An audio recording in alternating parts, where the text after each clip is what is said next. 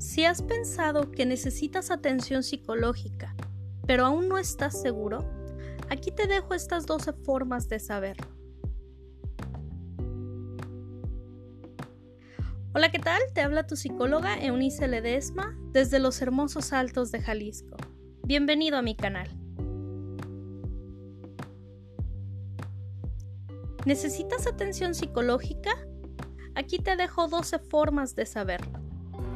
Número 1. Si sientes que no tienes control sobre tu día a día o en lo que te acontece a diario, entonces sí. Número 2. Si comienzas a sentir dolores y o enfermedades que surgen a raíz de alguna vivencia, entonces sí. Número 3.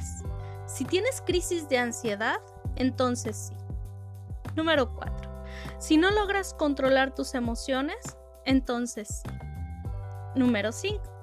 Si estás en una situación con la que ya no puedes más, entonces sí. Número 6. Si tus emociones te arrastran y no logras razonar o tomar decisiones inteligentes, entonces sí.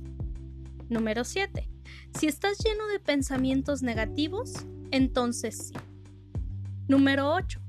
Si deseas que tu vida o la vida de alguien más acabe, entonces sí. Número 9.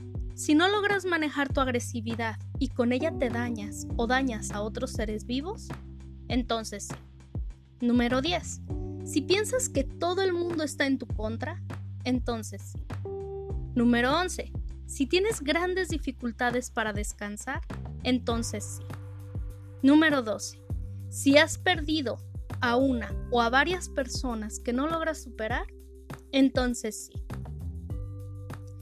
Recuerda que los psicólogos somos profesionales de la salud y que estudiamos el pensamiento, el comportamiento y los sentimientos, por lo que estamos capacitados para atenderte cuando te sientes afectado.